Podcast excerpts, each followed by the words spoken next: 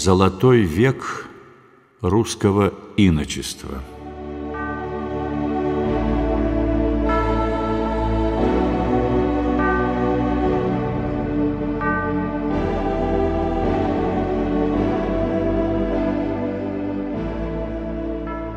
В средние века те иностранцы, кто ближе знакомился с русскими людьми, писали, что этот народ самый религиозный в Европе.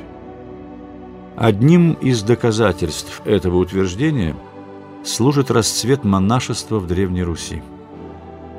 Монастыри оказали благотворное влияние на нравственное состояние еще языческого по сути общества.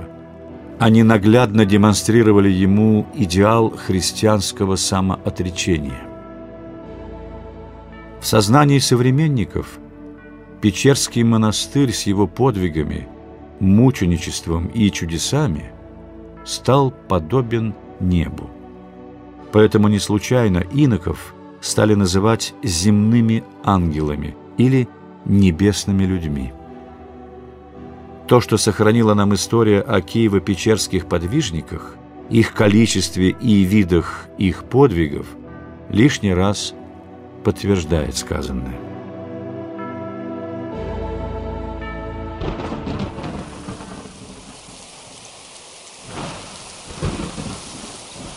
Повсеместно распространенный образ пещерной подвижнической жизни, принятый на Востоке, становится у нас, вследствие суровых климатических условий, особым подвигом.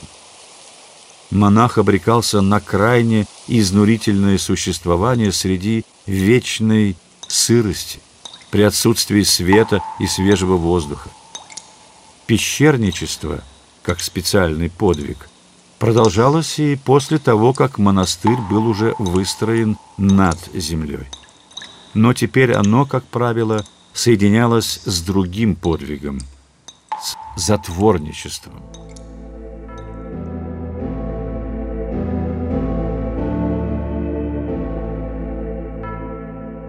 Наиболее известные печерские затворники – Исаакий, Никита, Лаврентий – проводили в молчании десятилетия – посвящая свою жизнь молитве и телесным подвигам. Избави меня, Господи, от обольщения богомерзкого и злого антихриста близ грядущего.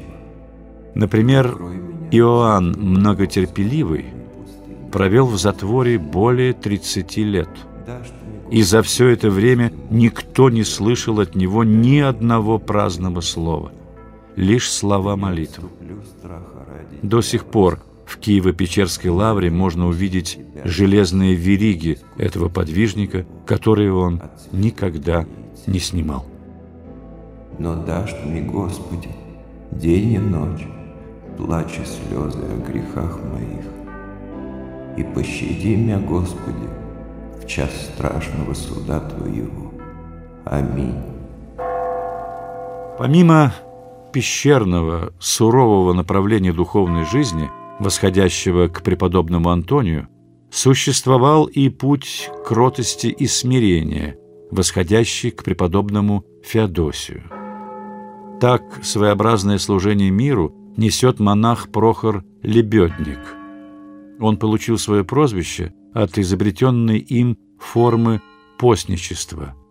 Не есть другого хлеба, кроме приготовленного из собранной им самим лебеды.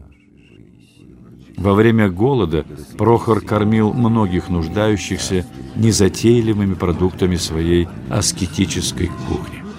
Хлеб наш насущный дашь нам днесь, и остави нам долги наши, як уже и мы оставляем должником нашим. И не введи нас в искушение, но избави нас от лукавого, ибо Твоя сила и слава и ныне, и присно, и во веки веков. Аминь. Инок Олимпий иконописец, труженик, не дающий отдыха своей руке, кроткий, никого не карающий и возлагающий надежды лишь на одного Бога. Он раздавал бедным все свои средства. По зависти Олимпий был оклеветан и гоним своими братьями. Его чудесные краски совершали исцеление.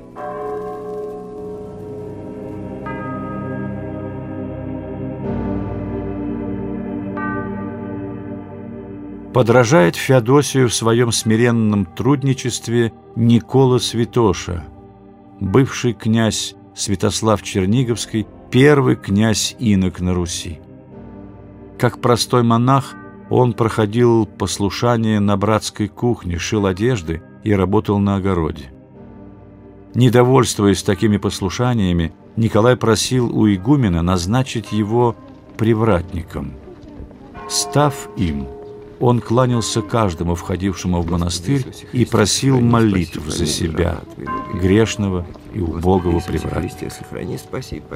Такое смирение князя Инока вызвало бурю негодования его братьев-князей, которые просили у игумена прекратить унижение родственника и не назначать их брату никакого послушания. Однако Николу никто и никогда не видел праздным, а работая, он непрестанно произносил молитву Иисусову. После его смерти брат Изяслав, получивший исцеление от власеницы Николы, всегда надевал ее на себя перед битвой. Свои немалые княжеские средства Никола Святоша употребил на церковное строительство и на помощь бедным.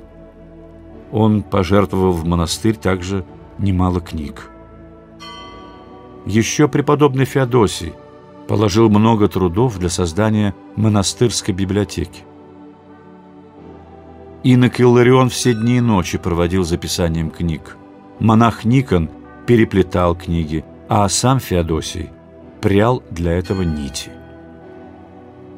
Несмотря на низкий уровень образованности народа, в монастыре почти все были грамотны.